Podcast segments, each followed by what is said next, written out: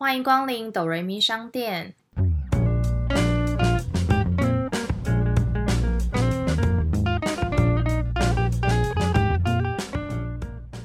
我是板娘多莉，我是小米。在这个节目里，我们会透过一部戏剧的剧情来分享我们身边的故事。到底是人生如戏，还是戏如人生呢？听到这里的朋友们，请先帮我们按下订阅加评分五颗星哦，这样子才会有更多人听见我们。还有，现在也可以小额赞助，只要一杯咖啡就可以成为哆瑞咪商店的股东哦。今天要分享的一部是十年前非常经典的电影，叫做《享受吧一个人的旅行》。没错，那其实这部电影的话，就是十年前，大概是二零一零年的美国剧情片，改编自的是一本就是畅销全球七百多万本的同名小说，由茱莉亚·罗伯兹所饰演。其实主要就是在描述主角丽兹，她拥有就是全世界女人想要的一切，就包含就是一个完美的老公、事业，然后还有拥有自己的房子等等。所以她是一个就是人生胜利组。对，其实，在外人看起来是这样，可是她还是依然就是常觉得内心很空虚、很失落。后来就是离婚。导致他面临的就是人生的一个很大的十字路口，算是对他也有点打击，所以他就决定抛开一切，然后展开一趟心灵追寻之旅。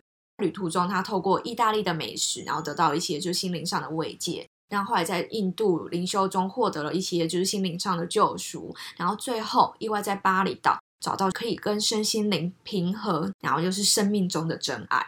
我其实记得看这部电影的时候，是我大学的时候。好像那时候还刚上不久，就没有想到找资料的时候，发现它已经是十年前。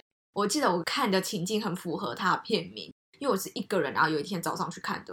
然后其实那时候有点累，因为它不是算喜剧片，你说不是很热播那种。对对对对对对，而且有一点点步调比较慢，我觉得。哎，那你有自己就是一个人出国旅行的经验吗？有哎，我记得好像有，我好像有听你说过，就是你好像会一个人去韩国。对，就有一次，因为其实我就是一个很不喜欢麻烦的人，所以如果说就像看电影一样，如果你要问这个人，问一个人说，哎，那你想不想什么时候去韩国之类？然后如果说他不想，其实我就很懒得再去问。有一次我就是刚好像有四天的年假，然后我就想要去韩国，因为有点久没去，那时候只想去首尔吃吃东西、逛逛之类。你也知道我很常去韩国，所以其实很多朋友都会说，哎，那你下次带我去韩国。而且朋友会觉得说你会讲韩文，就是好像还算可以小小跟店员沟通一下。对，然后我就记得那时候哪些朋友问过我，所以我就直接问了他们说：“那你们要去吗？”然后就有人说：“嗯，我觉得好像就想存钱哦。”可是他觉得四天这样好赶。我好像只问了两个，然后两个都这样给我的 feedback，我就直接我就直接订了机票跟住宿，就就不理他们了。我就觉得自己去啊，因为他们就是要去不去，我就觉得很烦，然后我就干脆自己去了。跟别人一起这样妥协，会觉得很麻烦。对你真的想要找到一个伴，然后你要再去问下一个，然后下一个如果又有一些什么意见，我就觉得很麻烦。反正我就是决定我这四天要去，那如果人要跟我去就去，不去我就自己去，我就觉得没关系。其实我觉得在旅行的时候，可以找到一个就是跟你志同道合，然后你们的那种旅行观念非常像的朋友，非常难得哎。对，因为像我的话，大学的时候就跟一个女生蛮好，会一起出国玩。因为那时候我第一次自助也是跟她一起出国。变养成一个习惯，就是我们每一年都会选定一个我们想要去的地方，彼此间有一个默契，就是我们知道我们每一年都会去一个地方，而且我们都会待很长。这样，但两个人就是会有一些，例如说一起去享受跟体验，还有分享当下，就是你在国外旅行给你的一些感触啦。对，但一个人就可能就没办法。可我觉得一个人就是你自由自在，你现在想吃什么就去吃什么，然后你想要几点起床，几点睡觉。现在想去哪就去哪，其实你排好 schedule，你今天不想去这地方，想换个地方也没差，就不会有人在面跟你就是意见不合或什么哦。你现在想吃哦，可是我现在不想吃东西那种之类的。嗯，对。然后我记得我还有一次是，就是我呃第一份工作的时候，有一次就是我要一个人出差去日本，然后其实我就前后又在请假，然后我中间就是不用工作的时间，然后我就自己一个人去，就是到处晃晃这样。那我就记得自己一个人去了晴空塔，然后东京铁塔。那你觉得一个人在旅行的时候会有碰到什么样的麻烦吗？我觉得应该是吃东西，只是日本让我觉得还好，然后韩国就让我觉得吃东西真的很不方便。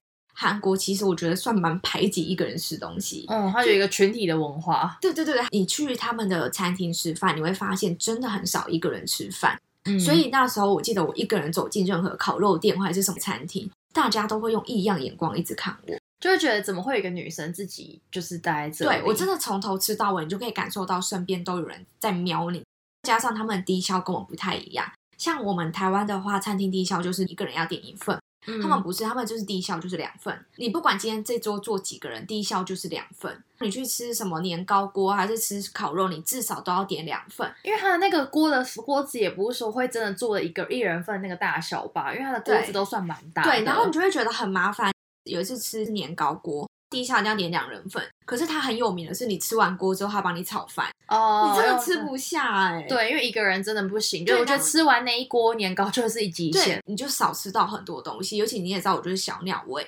我刚刚讲烤肉，它低消是两人份，比如说你今天就是想要再点五花肉，不行，它低消也是要两人份，所以等于说你可能就点二的倍数，可你不可能再点。对，例如说你可能想点一份五花肉跟一份烤肠，没办法，你就只能点两份五花肉跟两份烤肠。如果你这样在韩国的话，应该就比较适合去明洞，不是会有那种摊贩的车子那种。对对对对，小吃摊很方便。我有次有吃那个拌饭，就是吃过拌饭之类，那个他就可以接受一人份。总不能叫我一个人硬要点两锅吧，或是参鸡汤那一种，就至少我可以一个人吃。在韩国的餐厅里面花了很多冤枉钱，我甚至可能一份对我来说都太多，但我还是得花两份的钱，就等于说吃的东西就很浪费钱这样子。嗯，对。而且我想到，就是我。没有太碰过吃东西的问题，但因为我之前自己一个人去旅行的时候，是因为我从乌哥窟想要回台湾，但是我发现从他的首都回来台湾机票非常非常贵，就是那时候朋友要回回上海还是回哪里，然后我就跟他说好，那我就一个人我要自己搭车去越南。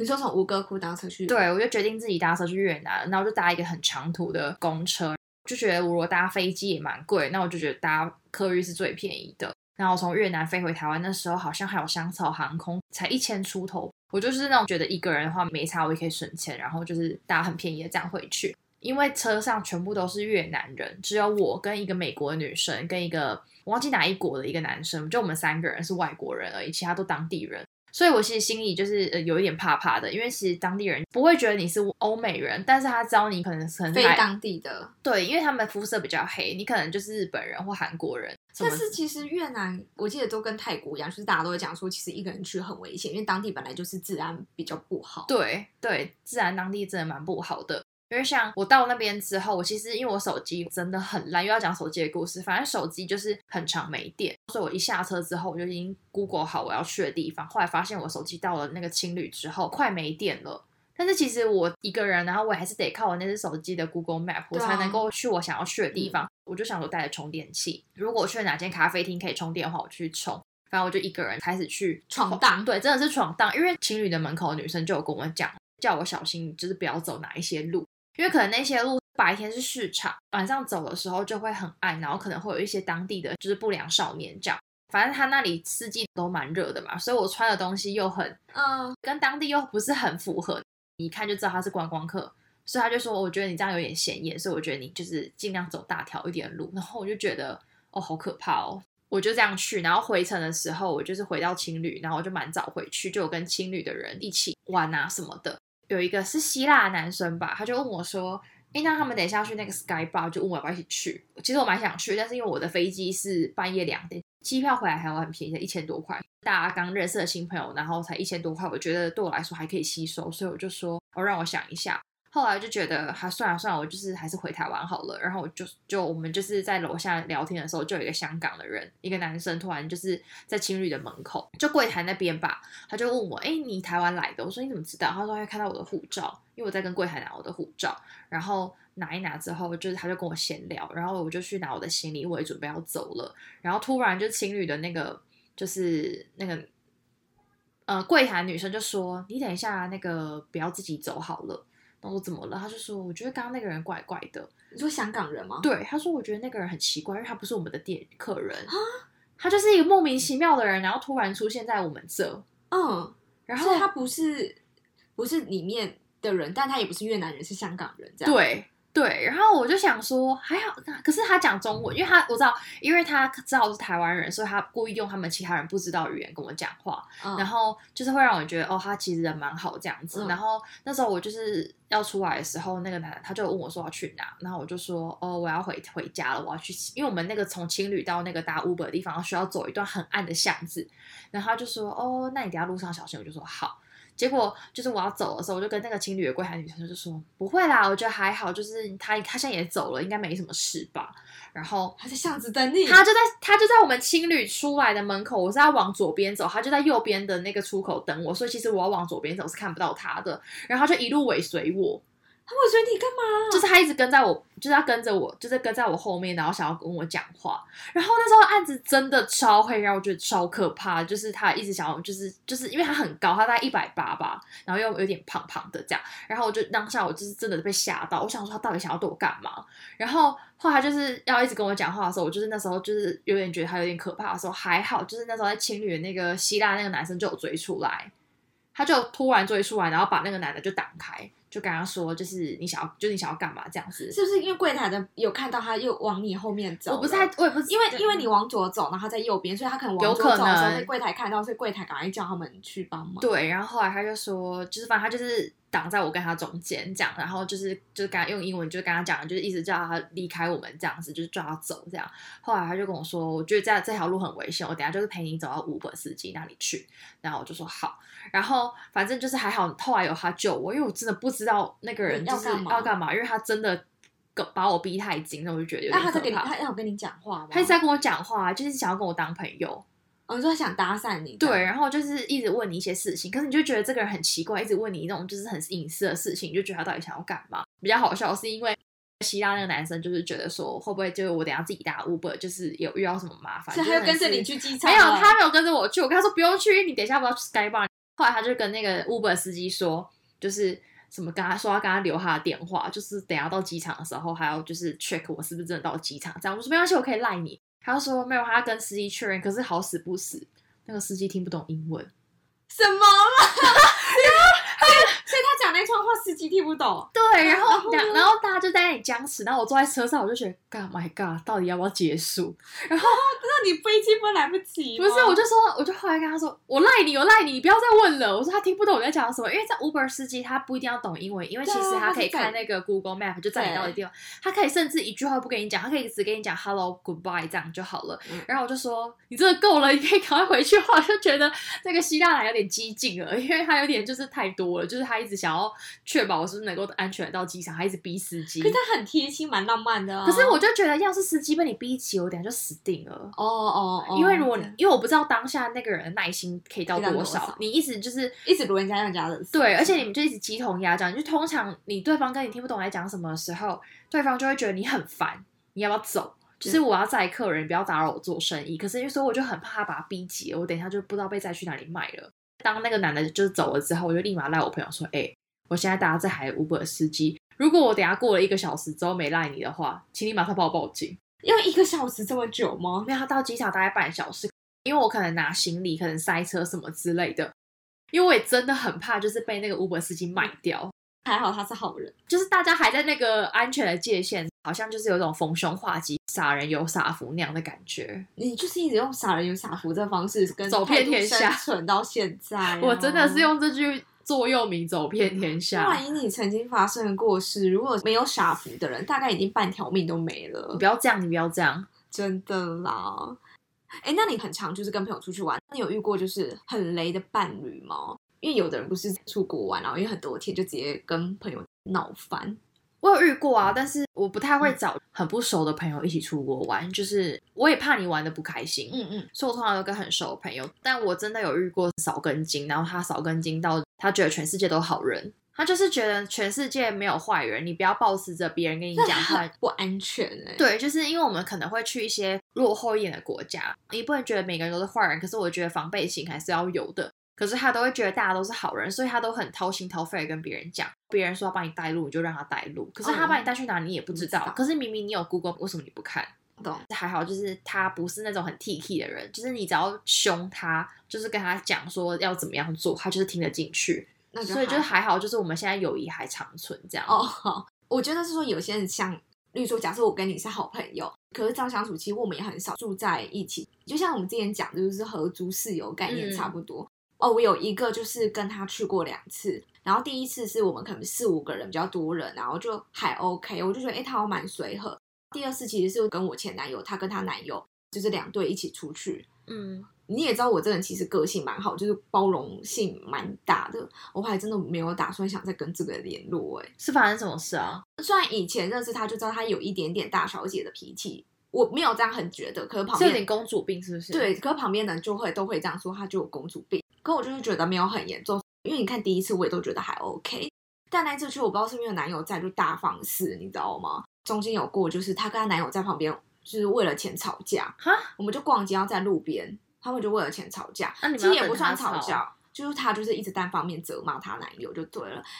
反正那一次就是因为我们就是去釜山订了就是房间，我订房间不是对方找，就是我找两三间让对方选，就是我觉得这两三间我都 OK 让对方挑。然后我真的只能说，就是那个饭店打扫人员太过尽心尽力，他把东西丢掉，是不是？，对，可是其实我们房间都没有掉东西，而且他尽心尽力到什么程度？就是可能我们去超市买那种一盒的饼干，它是有单独包装，可是我可能吃到剩一片，他会帮我把纸盒丢掉，然后把那一片放在我的桌子上。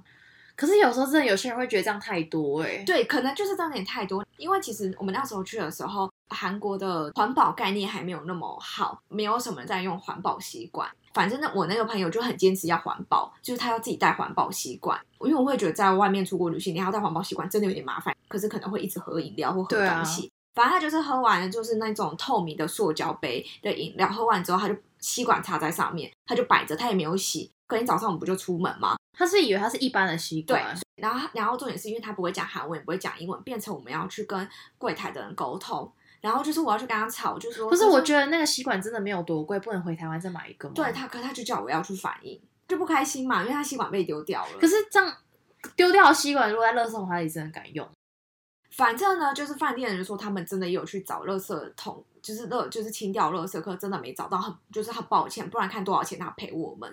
然后我真的觉得那吸管没多少，后来就算了。我跟你说还没结束，反正就最后一天，我是真的不知道为什么有人出国还要带沐浴球，哈，他就是带沐浴球，是要泡澡是不是？不是泡澡沐浴球，就是搓背的那种沐浴球，你知道就网状的那一种。哦他说那是限量版 Kiki 拉拉的沐浴球，他就挂在厕所，可能一坨又不知道，不小心就是把它丢掉了。然后他又就是我们又要再去帮他反映，就是跟柜台讲这件事。然后他就说那个是什么，当时买是限量版，可能柜台人也觉得很不好意思，因为丢掉两样东西也是一样，就是没有找到。他就说不然就是可以再买一个，到时候再寄来台湾。因为那天其实我们就要 check out 了，通常 check out 可能中午就要 check out，那天是晚上飞机，然后就让我们就是可以带到要走的最后一刻。哦对对就帮你们延长那个时间。对对对，就延长那个时间。所以他后来有还要再赔那个沐浴球。就没有。但是我跟你讲，其实我觉得我的包容度到这边我都可以接受，就是回来不会做不成朋友。做不成的原因是因为他在网络上骂饭店，把东西弄丢。下面他有朋友就回他说，他当初怎么会订这样的饭店？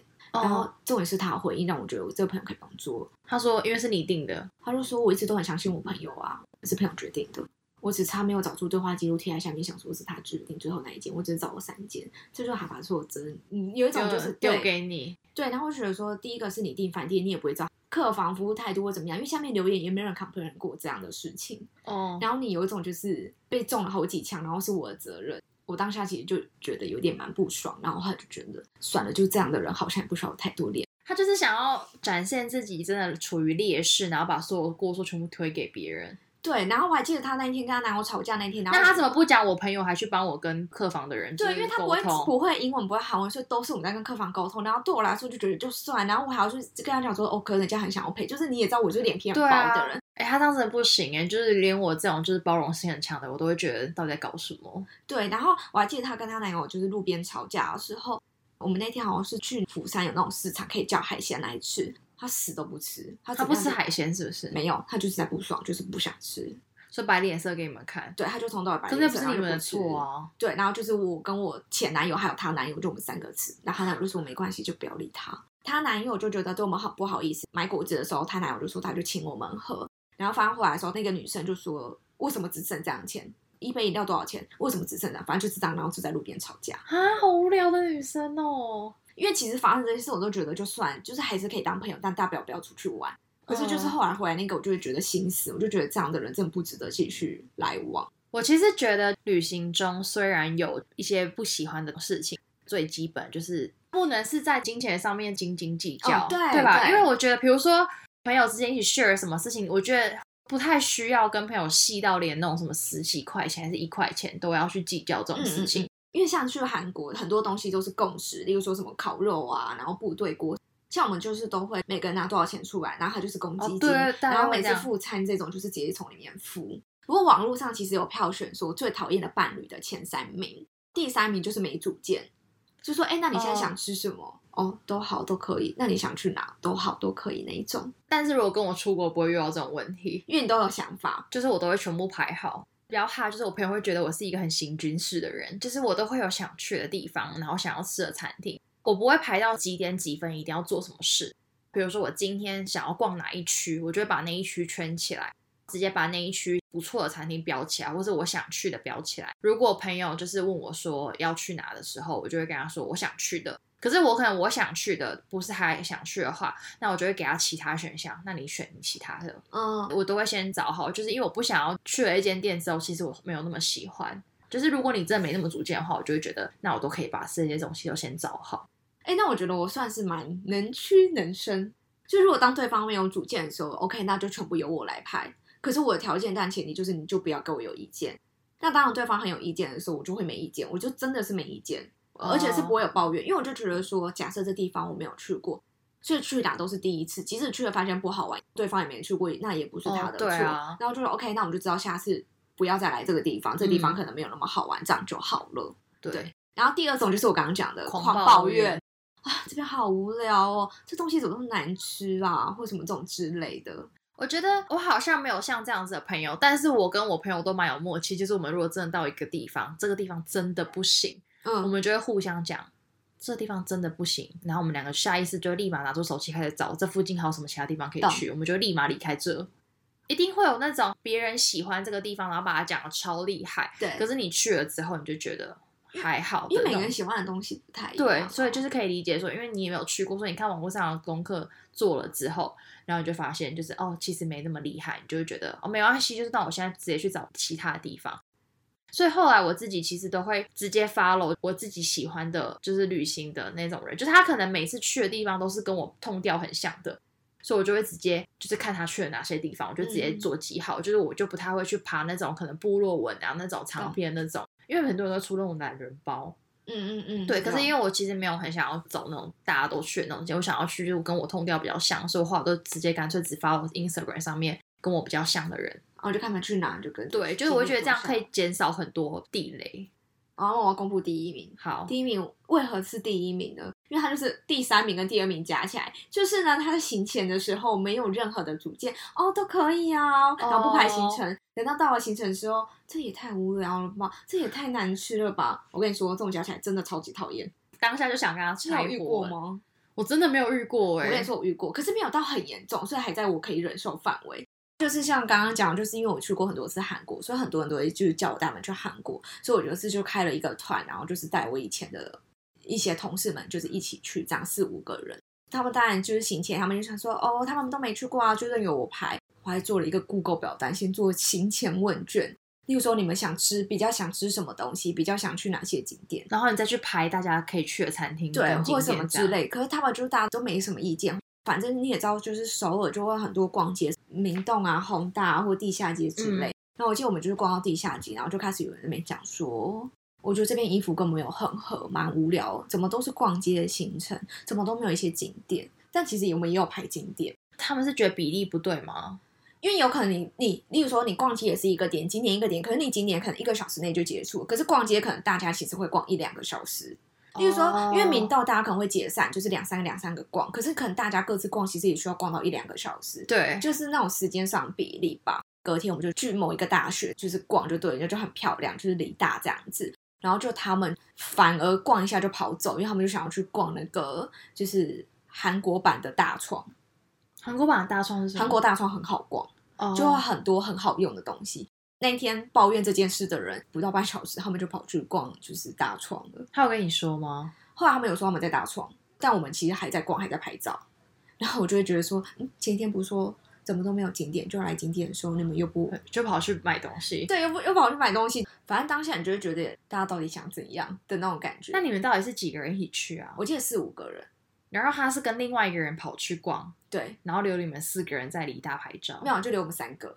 哦，对对对，反正我是觉得我自己是会觉得说，如果你要没有主见，可对方也接受，对方愿意排行程也 OK，可是你真的就不要一堆马后炮批评，因为你也不事前先查资料，所以你也不知道说到底哪些景点你喜欢，你想吃什么。那我觉得人家这样排不要有意见。对，哎、我跟你我发现一件事，之所以你没有这么生气的原因，是因为你已经去过韩国很多次了。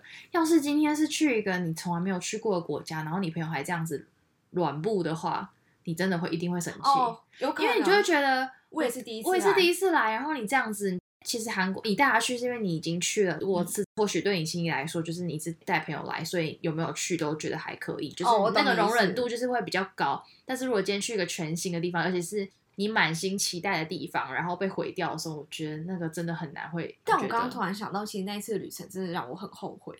就是其实除了这样子，的话我就是决定后我再也不开团。第二件事是偷讲一下追星的事，就是刚好发现我在韩国的时间刚好，我就是我以前蛮喜欢 Shining 的金钟铉，他刚好开个人演唱会。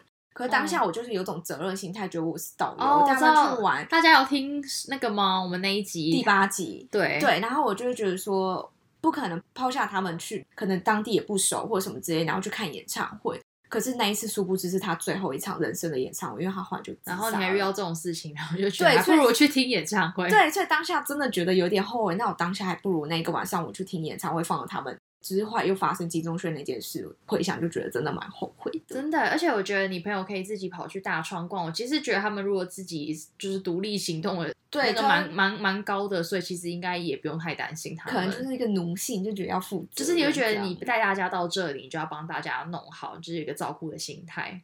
对啦。那你有那你有遇过或身边朋友有遇过吗？我真的没有碰过这种事情，但我可以分享我一个朋友，就是蛮印象深刻，是因为他也是就是请了一个很长的假，他也是要去欧洲玩，但是他该不会是我也知道的朋友？对你也知道的朋友，朋友也是跟我一样都会做行程的那种人，嗯而且他真的比我还要细哦，他是直接拉表格。你说像旅游团 schedule 几点到几点要干嘛？他不知道几点，就是他会有早上、中午、下午、晚上，哦就是会分起来，然后行程路线怎么样都排的很好。但是他们其实他的朋友，他找了一个他之前的客户，一个女生一起去。然后那个女生她讲说，因为跟我那个朋友毕竟就是没到那么熟，所以她想说又再找一个她的朋友去。嗯所以本身这三个人组成就是有一点就是不是这么熟悉的对，然后加上那两个女生是本来就可能比较好了，然后跟我朋友就是还还好这样子，然后他们就是三个人，然后因为你知道三个人又分不齐嘛，因为三个人就是很难双数，所以三个人本身就是可能有一些有一些个人就可能会比较注定会比较落单这样子。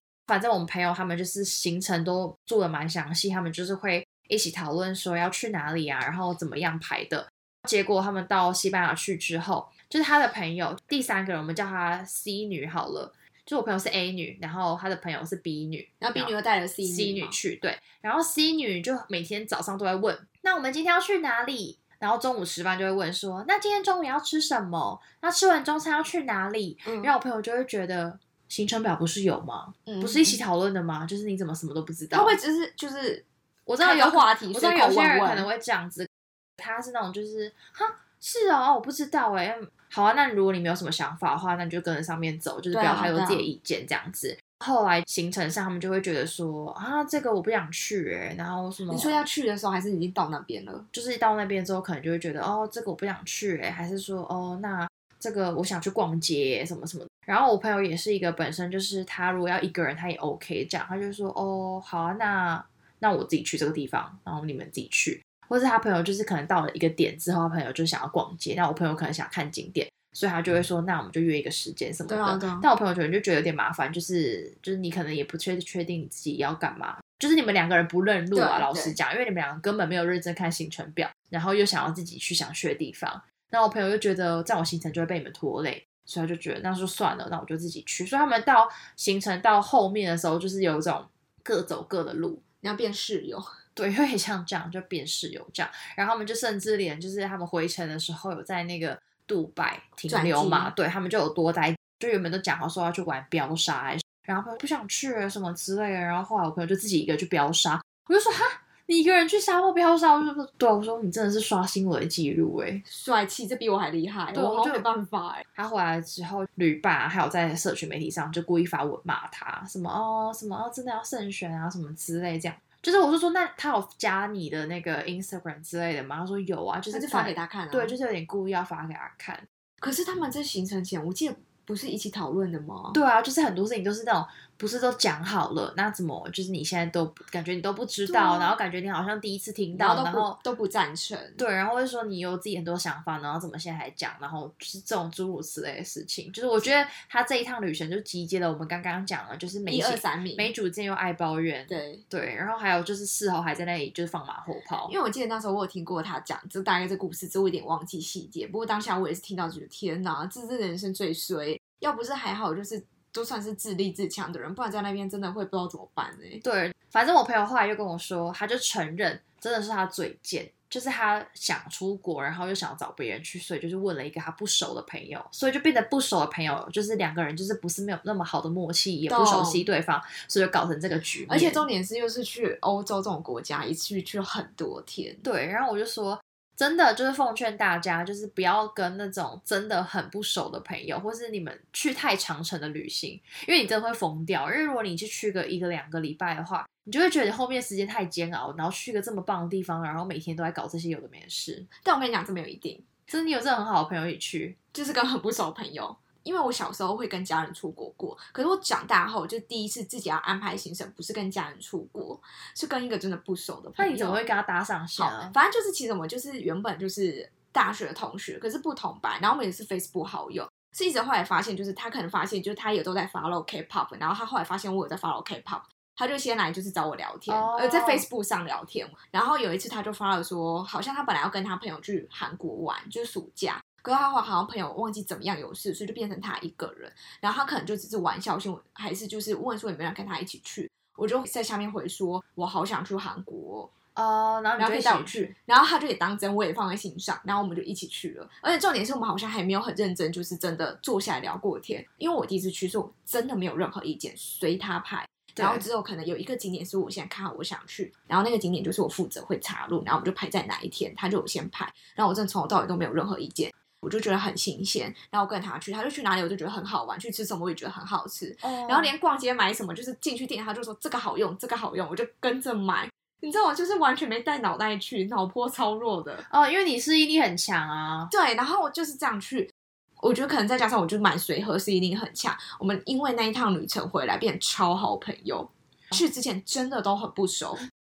其实有时候就是缘分啦，嗯可能就是没有缘分，真的因为你们两个人有共同兴趣，但也不一定真的生活习惯或者是就是出去玩有很多事情上有这么的适合跟对啊 match。我觉得个性真的很重要，因为我是觉得我算是一个蛮随和的人，所以跟我出去玩应该都不会有太大的纷争啊。我之前也会在那种就是背包客栈上面，可能就找说哦一日旅伴什么之类的，我就觉得找这种不认识的人还比就是半熟的朋友好，因为你们两个人都是不熟的情况下，你不会觉得好我要去迁就对方。算了，要是闹翻的话，本来就不认识就算了。那如果突然变很好，就是缘分。